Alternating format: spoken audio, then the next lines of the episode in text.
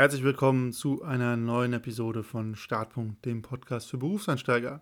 Und diese Folge basiert wieder auf einem Zuhörerwunsch. Und zwar hat sich der Samuel gewünscht, mach doch mal eine Folge zu den ganzen Business-Sprüchen, die es so gibt. Und als ich die Anfrage bekommen habe, musste ich selber erstmal nachdenken, was meint der eigentlich? Und dann ist mir eingefallen, er arbeitet selber gar nicht in der Wirtschaft, kennt aber so ein paar Sprüche von Freunden und Bekannten und natürlich auch von mir.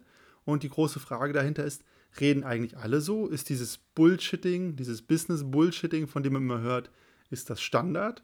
Oder ist das eigentlich Quatsch? Und in dieser Folge möchte ich dementsprechend einfach mal ein paar Business-Phrasen vorstellen, die man sehr häufig hört und die ganz häufig Bullshit sind im besten Sinne. Und natürlich, um das hier zu sagen, je nachdem, wo du unterwegs bist, in welcher Branche, was du machst, nimmt die Rate an solchen Phrasen zu oder ab. Und manchmal ist es halt eine Phrase, aber sie ist trotzdem ernst gemeint.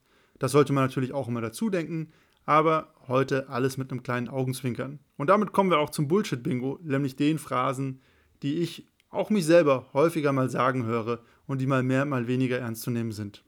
Der erste ist Fake it till you make it. Ich glaube, mit dem Spruch bin ich ins Berufsleben eingestiegen, hört man auch super häufig in Beratungsfirmen und Startups. Und grundsätzlich ist es ja ein positiver Spruch, nämlich trau dich was, probier dich was aus und wachse dann an deinen Aufgaben. Riesenproblem bei Fake it till you make it ist, die meisten Leute machen ein Fake it till you fake it. Die faken sich ihre ganze Karriere durch und leisten eigentlich nie das, was sie versprechen. Und da wird es natürlich unehrlich und unangenehm. Der zweite Spruch, den ich auch sehr, sehr früh kennengelernt habe in meiner Karriere, war, ich nehme das mal so mit. Das ist ein super beliebter Beraterspruch, wenn man beim Kunden ist, es gibt Kundenanregungen und man weiß im Moment gerade gar nicht so genau, wie man damit umgehen soll und dann sagt man, super Gedanke, ich nehme das mal so mit. Und je nachdem, ob der Kunde nachhakt oder nicht, kann ich nehme das mal so mit auch ganz einfach bedeuten, ja, ja, erzähl du nur, ich lasse diese Idee, diesen Gedanken, diesen Input einfach mal so eben verschwinden. Es kann natürlich auch bedeuten, man nimmt es wirklich mal so mit, weil man es nochmal prüfen muss, aber der erste Fall ist in meiner Erfahrung der häufigere. Der dritte Spruch, den ich auch super häufig gehört habe, gerade zu Anfang, ist, unter Druck entstehen Diamanten. Ganz beliebter Spruch von Vorgesetzten, wenn sie gerade wieder dabei sind, Mitarbeiter zu überlasten, Dinge zu fordern, die so gar nicht gehen, oder der neue Kollege ein bisschen fertig gemacht wird, weil er nicht die Leistung bringt, die erwartet wird. Häufig auch, weil er sie gar nicht bringen kann, denn er ist ja neu. Und zu diesem Spruch muss ich sagen, wer das ernsthaft zu jemandem sagt, der gerade in einer Stresssituation ist, der sich am Einarbeiten ist, der einfach überlastet ist mit seinen Aufgaben oder den Anforderungen, das ist einfach nur unfair und gar nicht cool. Und ich würde auch behaupten, kein seriöser Vorgesetzter sagt das ernsthaft, also ernst gemeint zu jemandem. Und ich muss auch sagen, immer wenn ich den Spruch gehört habe, war er nur so halb ernst oder scherzhaft gemeint, da war er dann noch okay für mich. Der vierte Spruch, den man ganz, ganz häufig hört, wenn man mit Konzernen auch zu tun hat, ist, das ist historisch gewachsen. Und dieser Spruch kommt eigentlich immer, wenn Strukturen, Prozesse oder Situationen sehr vertrackt sind.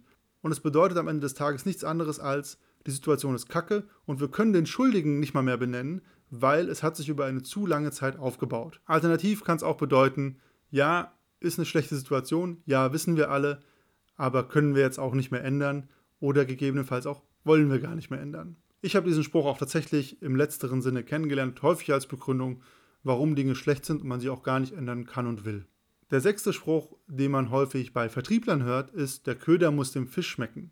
Wird im Vertrieb immer gerne gesagt und bedeutet sowas wie, ja, wir müssen dem Kunden im Zweifel halt alles Mögliche erzählen, damit er unser Produkt kauft, unabhängig davon, ob das stimmt, ob das Produkt das leisten kann und ob die Kollegen, die nachher mit dem Kunden arbeiten müssen, das auch wirklich bieten können. Der Spruch illustriert ganz schön das Verhältnis von Vertrieblern, das heißt Leuten, die Dinge verkaufen in Richtung Kunde und den Leuten, die nachher mit dem Kunden arbeiten müssen oder das Produkt für den Kunden warten müssen. Bestes Beispiel ist, der Autoverkäufer erzählt dem Kunden alles Mögliche über das neue Auto, wie schnell es fährt, wie schnell es sich beschleunigt, über den Benzinverbrauch, stellt sich im Nachgang nach dem Kauf raus, nee, das Ding verbraucht super viel Benzin, schnell fährt es auch nicht und so weiter. Und dann kann sich der Kundenservice und gegebenenfalls die Werkstatt mit dem Problem des Kunden auseinandersetzen. Man kann aus diesem Spruch auf jeden Fall viel darüber lernen, wie Vertrieb betrieben wird oder auch Werbung, Nämlich der Köder wird vor allem Dingen für den Fisch schön gemacht und nicht für die Leute, die dann nachher mit dem Fisch arbeiten müssen, um im Bild zu bleiben. Und den letzten Spruch habe ich aufgenommen, weil der jetzt gerade durch die Corona-Krise sehr aktuell geworden ist. Und zwar ist es immer sinngemäß mit, das Zeichen für Krise bedeutet im Chinesischen auch Chance oder diese Krise ist gerade eine Riesenchance für uns. Und das ist ein Riesenklassiker. Sobald eine Krise da ist, ist sofort jemand um die Ecke dabei, der einem sofort erzählt, was für eine riesige, super tolle Chance das ist. Und das stimmt grundsätzlich ja auch. Durch jede Krise ergeben sich neue Möglichkeiten, Optionen und Chancen. Und das will ich gar nicht verneinen. Ich würde selber sagen, das gehört für mich zu einem positiven Umgang mit Krisen dazu. Aber man sollte dabei nie vergessen, dass es trotzdem eine Krise ist und das ist eine ziemlich unschöne Situation. Und das wird da häufig vergessen. Also dann heißt es immer, das ist eine Chance, das ist eine Chance. Ja, aber es ist trotzdem eine scheiß Situation. Jetzt zum Beispiel in Covid-19-Zeiten, die Wirtschaft steht still, Leute werden entlassen, es gibt Kurzarbeit etc. Ja, ist eine Chance, aber manche Leute bangen um ihre Existenz. Und das muss man in Balance bringen und dann kann man nicht so pauschal sagen, jede Krise ist eine Chance und hier ist mein chinesisches Schriftzeichen dafür. Oder bildlich gesprochen, eine Blume kann auf einem Misthaufen wachsen, aber da bleibt trotzdem ein großer Haufen Mist. Das war's für heute mit einer vielleicht ungewöhnlichen oder anderen Episode für mich. Da würde mich natürlich auch interessieren, wie ist dieses Format und ganz besonders interessiert mich natürlich, was sind denn die größten Business-Floskeln, die ihr bisher gehört habt? Und bei welchen habt ihr euch schon ertappt, dass ihr sie selber benutzt? Gebt mir gerne Feedback und Rückmeldungen und das am besten über LinkedIn. Einfach mich suchen und entweder mir direkt eine Nachricht schreiben oder euch vernetzen und dann könnt ihr mir auch gerne schreiben.